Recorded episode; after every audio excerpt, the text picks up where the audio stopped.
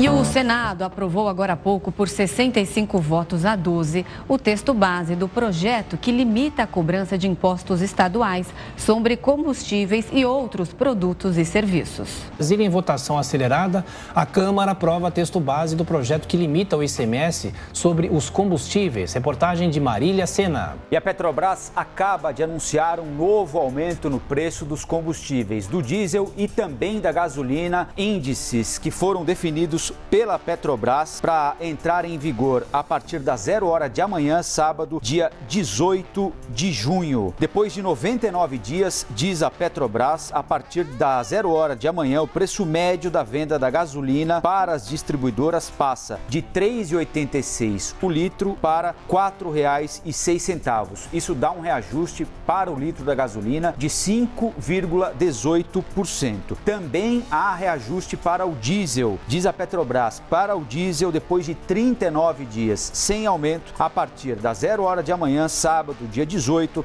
o preço médio de venda da Petrobras para as distribuidoras passa de R$ 4,91 para R$ 5,61 o litro.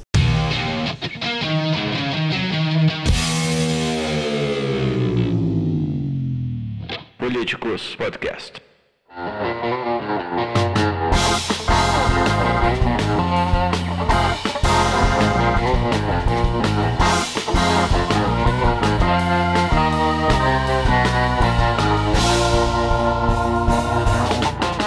Sejam bem-vindos a mais um Políticos Podcast. Hoje estamos aqui para falar um pouco sobre os assuntos que pegaram fogo essa semana, especialmente combustíveis e outros assuntos políticos. Hoje eu estou aqui na companhia do nosso sócio Rafael Favete, que é advogado, cientista político e está aqui sempre com a gente nos nossos podcasts. Tudo bem, Favete? Tudo ótimo, Israel. Vamos comentar mais algumas questões da política nacional e também até internacional hoje para os nossos queridos ouvintes do nosso podcast político. É isso aí. A gente está gravando esse podcast aqui na sexta-feira e hoje a gente teve uma atualização importante na questão dos combustíveis. A Petrobras acaba de anunciar um reajuste no preço da gasolina e do diesel nas refinarias. O preço da gasolina sobe 15 centavos e do diesel sobe 63 centavos. E o diesel a gente sabe que pega muito mais na questão dos caminhoneiros. Os caminhoneiros usam diesel e estão pressionando o governo já tem tempo. E a gente vê esse, vê esse aumento na esteira da aprovação do PLP 18, que foi aprovado essa semana também nas duas casas e já vai para a sanção. Favete, como é que você vê esse reajuste agora, depois de tanto tempo sem reajuste? Foi o maior período aí em anos, né, sem reajuste nesses preços da, da Petrobras. E havia uma defasagem, ainda há uma defasagem grande.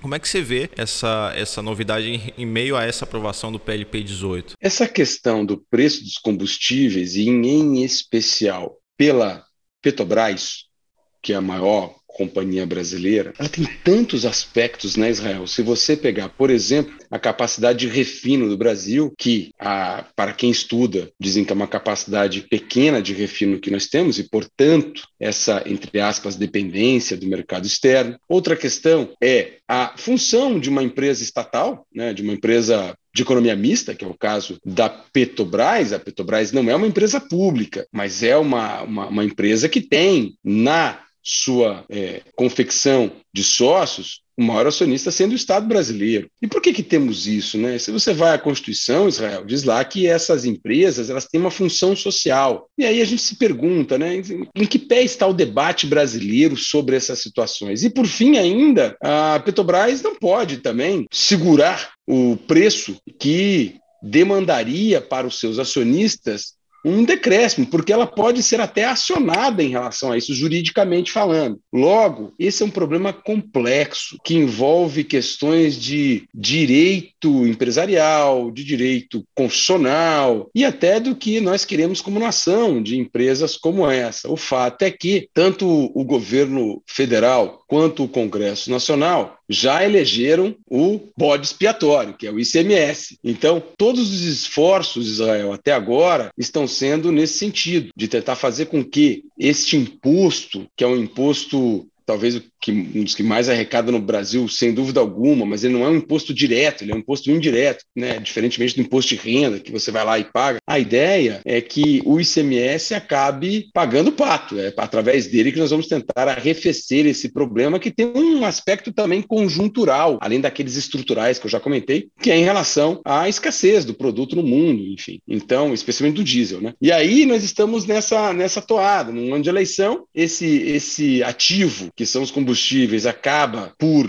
pressionar a inflação, a pressão inflacionária deriva, deságua numa queda de popularidade do presidente, coloca limites à sua popularidade num ano em que ele é o candidato à reeleição, ele é o incumbente. Esse é o angu de caroço que a gente está metido e que está de, de difícil solução, porque o cobertor é pequeno na Israel. Então, cada medida que o Congresso tenta, nós temos de outro lado a imediata pressão para que a Petrobras aumente seus preços também para conduzir é, o, o par e passo do preço preço internacional. E talvez, por exemplo, as medidas tão custosas para o Congresso Nacional em relação ao ICMS, quando chegarem, não irão trazer diferença na bomba, porque nós tivemos um aumento em relação a, ao preço internacional. Tudo isso faz com que o mercado da política, isso que nos importa, o mercado da política se movimente para tentar dar respostas ao mercado da economia. Então, é basicamente isso que nós estamos vendo hoje: o mercado da política tentando dar soluções de todas as ordens ao mercado da economia. Olha, a história não é muito boa quando a política tenta invadir leis da economia. A história demonstra que normalmente não dá muito certo, né? Mas é isso que nós estamos é, vivendo hoje. Mas o fato é que há que se dar uma solução, há que se dar uma, uma solução porque há pressão eleitoral. Então, o mote que eu termino essa primeira fala minha Israel, é pressão eleitoral. Há uma pressão eleitoral significativa para que alguma solução seja dada, ou pelo menos uma narrativa de solução. A velocidade que passou esse PLP, o PLP 18 no Congresso Nacional, só reforça essa nossa tese, dessa pressão eleitoral que acaba fazendo com que haja uma âncora nas lideranças políticas sobre essa questão do ICMS. E, a partir da sanção, isso que é importante, o PLP, que se transformará numa lei complementar, será a grande reforma fiscal do governo. Isso é, por uma pressão eleitoral, nós teremos a grande reforma fiscal do governo, do primeiro governo Bolsonaro. Né? Agora, você falou sobre o, o, ICMS ter sido um vilão dessa, dessa conta aí dos combustíveis, e de fato a gente vê que o governo federal, na figura do presidente Jair Bolsonaro, tem falado muito sobre isso há muito tempo, dizendo que os estados têm arrecadado bastante, dizendo que os estados precisam é, ter, dar sua parte de, de ter sua participação nessa, nessa diminuição do preço. Mas a gente também tem visto, por outro lado, algumas figuras ligadas ao governo elegendo a própria Petrobras como um vilão. Né? Hoje, inclusive, com essa decisão de alta na Petrobras, o, o presidente Arthur Lira fez um tweet bem, bem explosivo, digamos assim, explosivo porque eu digo que ele comparou a Petrobras a uma república federativa em si, né? que declarou guerra ao Brasil e que essa decisão de aumentar os combustíveis é um bombardeio. E aí eu queria saber como é que você vê essa, essa decisão é, estratégica do presidente presidente Arthur Lira e de algumas outras lideranças de falar que a Petrobras é, é a culpada, de que é, precisa ser feita alguma coisa, de que o presidente precisa pedir é, demissão, enfim. Como é que você vê para onde que vai isso? Você acha que a gente está caminhando realmente para uma pressão maior para a Petrobras, uma mudança de conselho? E como é que você vê essas movimentações? Sem dúvida, estamos caminhando para uma mudança é, do corpo diretivo da Petrobras, sem dúvida alguma. E essas questões conjunturais que você bem comentou, por exemplo, essa fala bélica de, do presidente Arthur Lira, ela tem uma questão mais conjuntural, que é 100% dos, entre aspas, eleitores imediatos, fecha aspas, de Arthur Lira, que são os 512 deputados, ele seria o 553º, mas dos 512 deputados que votam nele, ele precisa dar uma resposta porque esses deputados estão em, em campanha, né? Então, ele precisa dar uma narrativa para esses deputados saber o que falar no seu, nos seus redutos eleitorais. E a narrativa criada por Arthur Lira é essa. Já fizemos ICMS e agora é a Petrobras o inimigo nessa nossa guerra. Mas isso é um problema conjuntural. O que fica é o problema estrutural que nós conversamos há pouco. Qual o problema estrutural? Número um, qual é o papel das empresas de economia mista? Número dois, o que significa a função social dessas empresas segundo a Constituição? Número três, o acionista de mercado, quando compra papel de empresa de economia mista, sabe, tem noção, faz conta de que quando essa empresa é chamada a exercer a sua função social, ele talvez tenha perdas? Ou não? Ele é, ele, é, ele é absolutamente ignorante de quando compra papéis da Petrobras, por exemplo, de que ela não tem função social e ela deve se portar como se posta a Shell, a Texaco e por aí vai. E por fim, né, acho que o, o mais importante de tudo, qual a capacidade de refino que nós temos no Brasil? A, a nossa dependência, a nossa dependência em relação a, a outros países, a, a, indexação a outras moedas, como é que se dá essa, essa questão? Né? Então, essas questões estruturais, elas não estão sendo respondidas nem pelo PLP 18, nem por essa guerra contra a Petrobras e nem por nada derivado dessa pressão eleitoral que estamos tendo sobre a Petrobras, sobre o ICMS, etc. E são questões estruturais que vão permanecer, Israel, daqui até a gente conseguir debatê-las de maneira séria, de maneira profunda dentro do Estado brasileiro. Eu não vi até hoje nenhuma mídia social e nenhuma mídia tradicional e nenhum grande debate sobre essas questões que são estruturais. Pode ser uma deficiência minha, pode ser que essas, essas, esses debates estão tendo. Mas abra o jornal hoje, pegue as lideranças partidárias hoje, pegue nomes do governo hoje. Ninguém está debatendo essas questões estruturais, que é o que seria, talvez, o primeiro passo para nós discutirmos o futuro do Brasil e, em especial, essa questão é, da Petrobras e dos combustíveis. Acho, Israel, se você me permite, acho que isso será resolvido da seguinte maneira: vamos privatizar a empresa. Ponto. Acho que a ideia de desestatização da Petrobras ganhou muito fôlego por causa dessa, dessas últimas situações, o que de certa forma agrada o mercado, claro, que quer, que quer maior participação nessa ótima empresa, não dá para negar que a Petrobras é uma empresa gigante, enfim, estava caminhando, né? Antes da Lava Jato, ela estava caminhando para ser a quinta maior produtora de energia do mundo, energia no geral, né? E agora, claro, depois da, depois da Lava Jato, ela teve algumas situações que tiraram um pouco de fluxo de caixa da empresa, mas nada que se compare à, à capacidade da empresa de gerar a, é, lucro e, e ativos, né? Então, é óbvio que talvez seja a principal empresa brasileira, sem dúvida alguma. Né? A Petrobras ela é o Brasil é, fora do Brasil. É a maior das embaixadas do Brasil, é a Petrobras, isso a gente tem que ter consciência. E o processo de desestatização, que era impensável até pouco tempo atrás, e especialmente no governo Bolsonaro, se torna cada vez mais uma realidade próxima. Perfeito. Antes da gente passar para o próximo tema, eu só queria pontuar que essa questão da, privatização é importante, porque apesar das pessoas pensarem que privatização poderia resolver essa questão dos preços, o que a gente teria, muito provavelmente, seria uma continuidade dessa política de preços. Né? A paridade internacional é uma regra em empresas que são privadas. Então a gente não pode esperar, por exemplo, que o, o Estado interferiria para segurar os preços como ocorre hoje. E aí a gente já tem uma discussão marcada marcada para a semana que vem por parte do Arthur Lira. Ele quer se reunir com líderes da Câmara para discutir justamente a política de preços da Petrobras. Então acho que a gente deve ficar de olho aí para ver o que, que, que, pode sair dessa reunião na segunda-feira. É, e lembrar que a Câmara em si não tem muito poder né, nessa questão de, de, de escolha de preços, né, política de preços, porque essa é uma questão interna da Petrobras.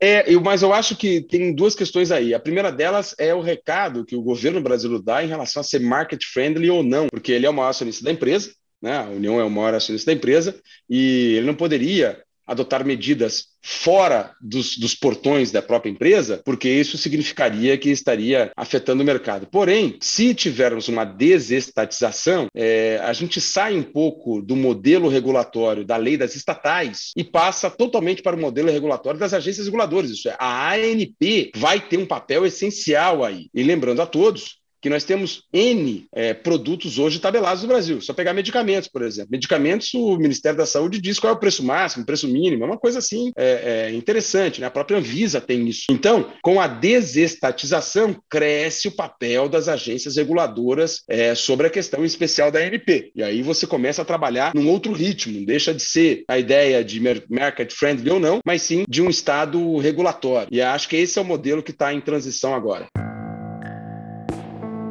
A Polícia Federal Brasileira anunciou que o primeiro suspeito de envolvimento no desaparecimento do jornalista britânico e do ativista brasileiro confessou a morte de Dom Phillips e Bruno Pereira.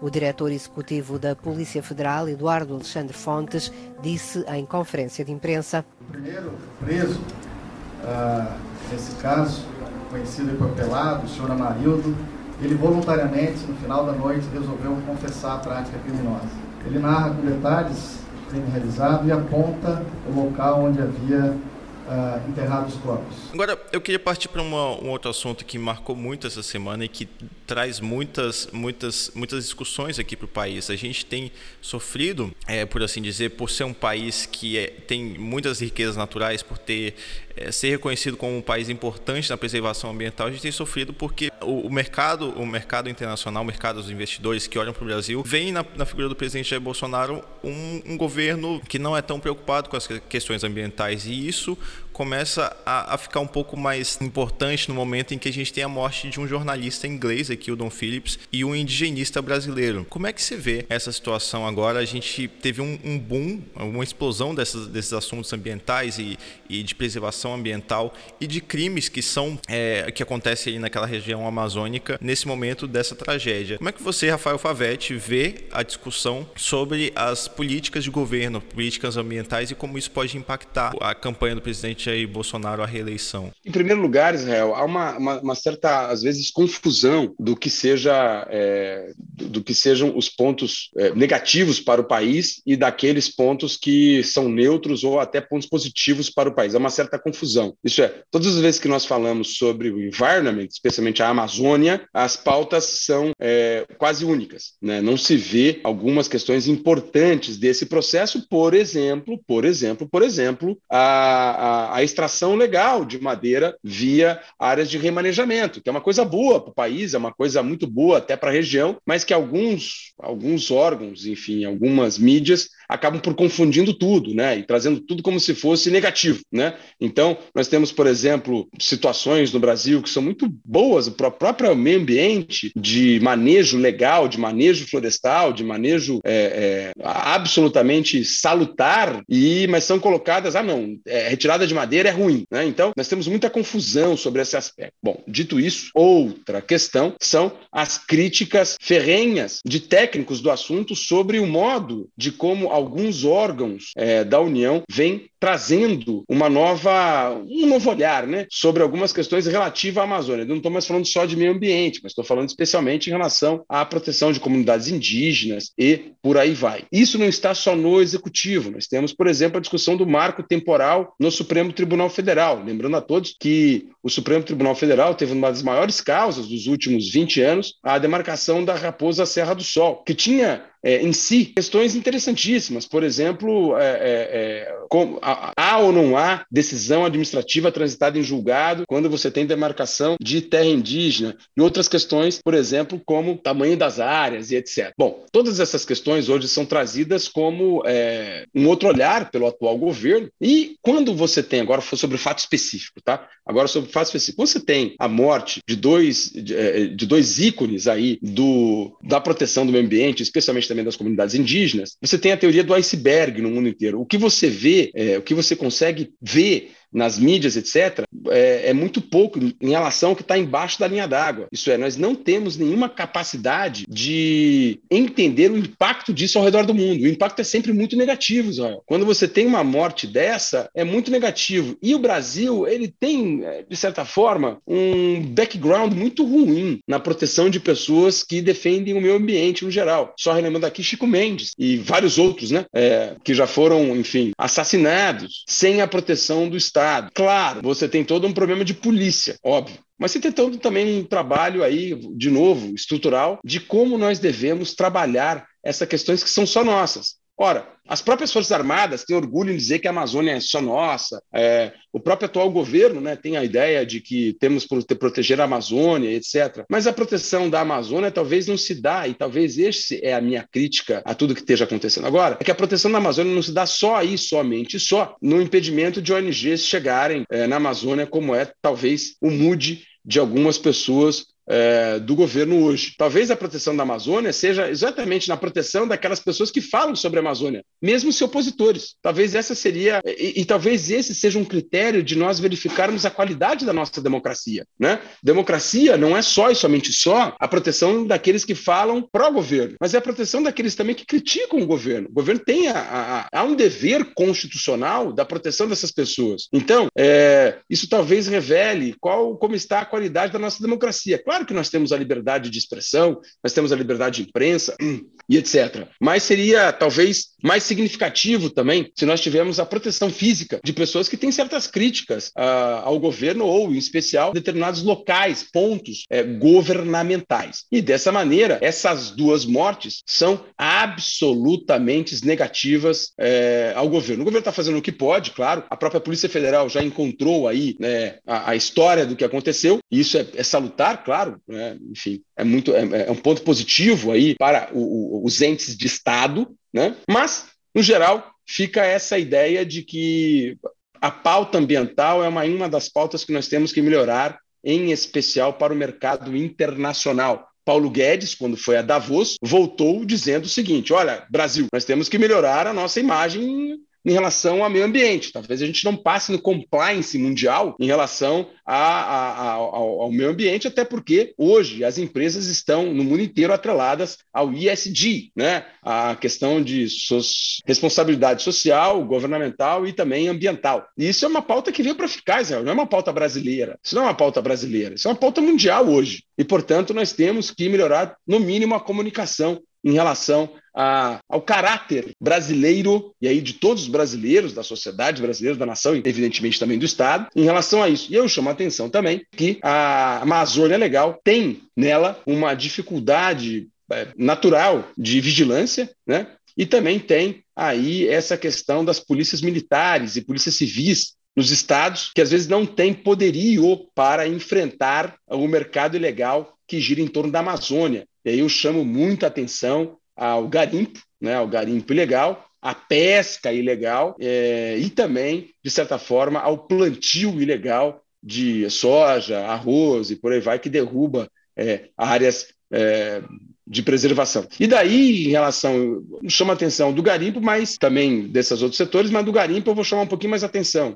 Isso é, esses garimpeiros ilegais, eles já estão na clandestinidade, já estão na marginalidade, e é um perigo que eles se tornem o um narco-garimpo. E é isso que nós temos que nos preocupar com o futuro, porque nós podemos estar criando sob o nosso nariz, máfias gigantescas, poderosíssimas, que trabalham com essa questão é, de se ficarem dentro da Amazônia Legal de maneira, é, de maneira que ninguém veja, né? E quando a gente for lá olhar, já estão gigantescas. Então, eu acho um problema de Estado essa questão, o enfrentamento dessa questão. É isso, a gente está caminhando aqui para o final da nossa conversa, mas antes de finalizar, eu queria ver com você o que, que você tem visto da aproximação do ex-presidente Lula ao Alexandre Calil. É, a gente vê que Minas Gerais é um, é um lugar muito importante para a definição de eleições, é um dos grandes colégios eleitorais que a gente tem hoje em dia, e Minas Gerais, é, todos os candidatos, por assim dizer, estão ali disputando alguma influência nesse estado. E nessa semana, Lula e Calil tiveram juntos num palanque pela primeira vez. Como é que você vê isso? Você acha acha que é um, um movimento acertado? Você acha que é,